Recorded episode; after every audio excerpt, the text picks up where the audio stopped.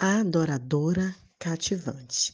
A nossa história de hoje, a nossa devocional, vai se debruçar sobre uma mulher que atravessou fronteiras que separavam o masculino do feminino. Enfrentou olhares condenatórios da multidão, só para ver Jesus. Qual era o significado daquele perfume que a mulher derramou?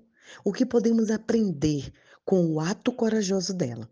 Vamos abrir a palavra de Deus em Lucas 7 e entender como foi que se passou tudo isso.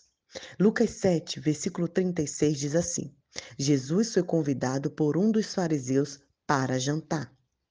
Simão era um fariseu e líder religioso.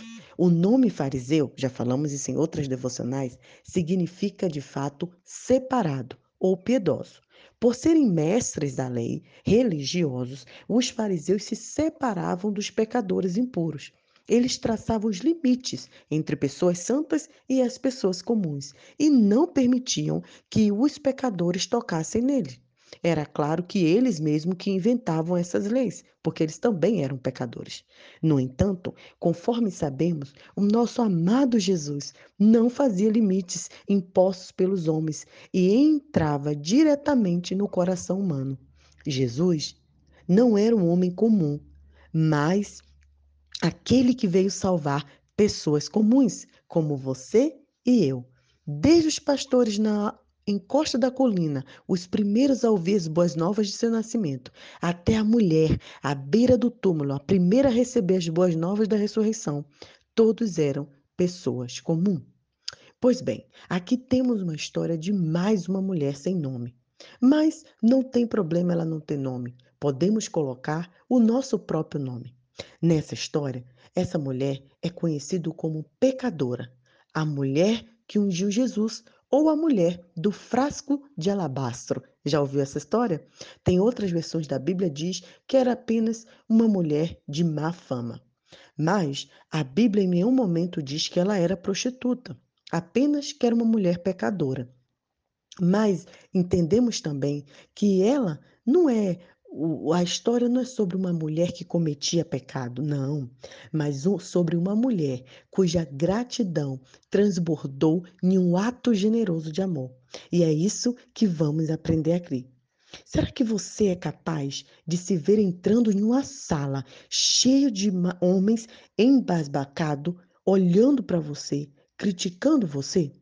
Será que você é capaz de provar lágrimas salgadas? É capaz de sentir a gratidão de ser liberta? É capaz de se abaixar e se humilhar aos pés de Jesus como aquela mulher? Eu espero que sim, porque não existe melhor lugar do que estarmos aos pés do nosso Mestre. E eu quero contar para você um detalhe. Aquela mulher, ela se intrometeu em uma reunião, em um jantar de homens. E as mulheres eram proibidas de fazer refeições na companhia de homens. Elas eram proibidas de servir em reuniões como aquela. Tratava-se de eventos só para homens, em todos os sentidos. No entanto, aquela mulher corajosa atravessou o limite estabelecido, além de enfrentar tudo isso, o Senhor Jesus a acolheu e convidou para se sentar com ele à mesa. Na história, continua. Diz que a mulher chorando começou a molhar os pés com suas lágrimas e depois enxugou com seus cabelos, beijou e ungiu com perfume. Como eu já compartilhei com vocês, naquela cultura as mulheres sempre estavam com cabelos presos. Soltar o cabelo em público era um escândalo, era pecado e motivo inclusive de divórcio. Cabelos soltos ao vento eram considerados a sedutor e só o marido podia ver. Aquela mulher, contudo, não se importava com as regras da sociedade ou com o que os outros pensavam dela. Sua única preocupação era adorar Jesus. Ah, queridos, mas como sempre, sempre tem gente que não está feliz com as nossas ações. E Simão não estava muito feliz com a intromissão daquela mulher pecadora na casa dele. E Jesus Jesus sabia o que Simão estava pensando. Em todo o Novo Testamento, lemos que Jesus conhecia o pensamento das pessoas.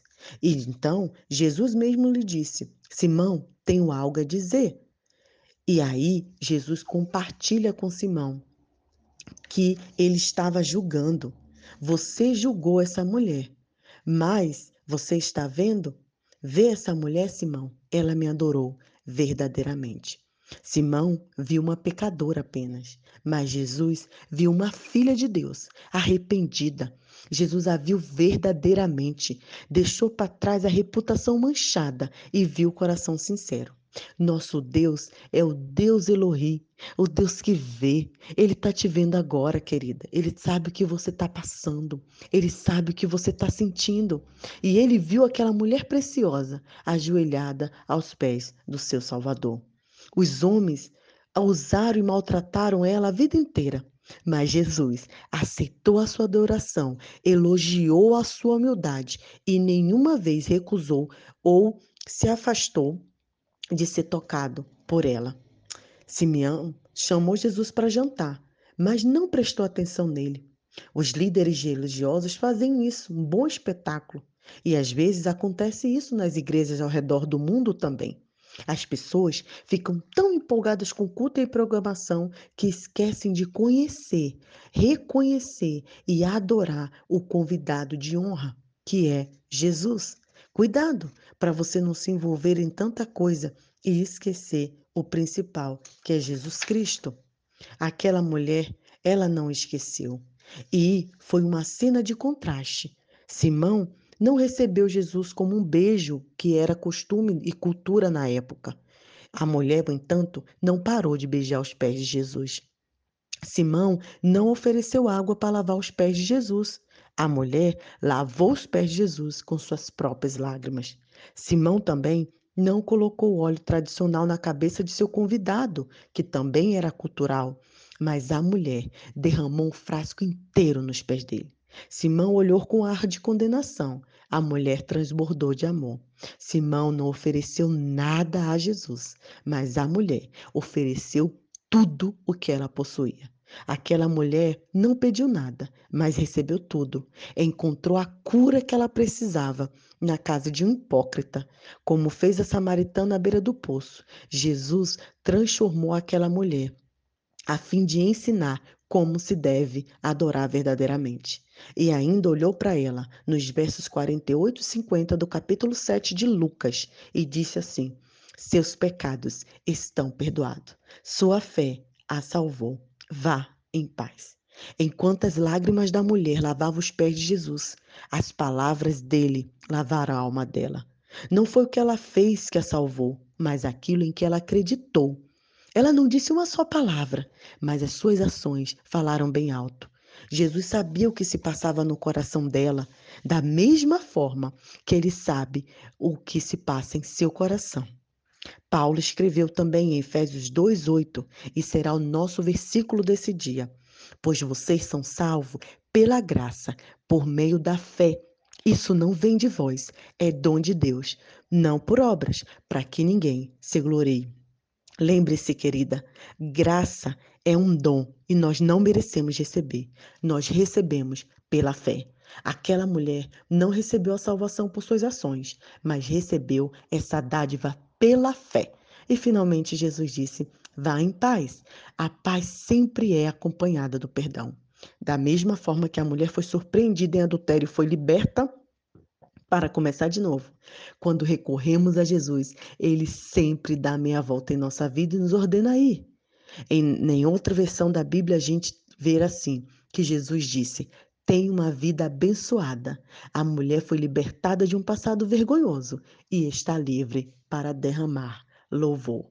Que essa seja a nossa adoração, que essa seja a nossa oração, que a gente possa entregar tudo ao Senhor e confiar que Ele está nos limpando, nos libertando de todo pecado. Que Deus te abençoe.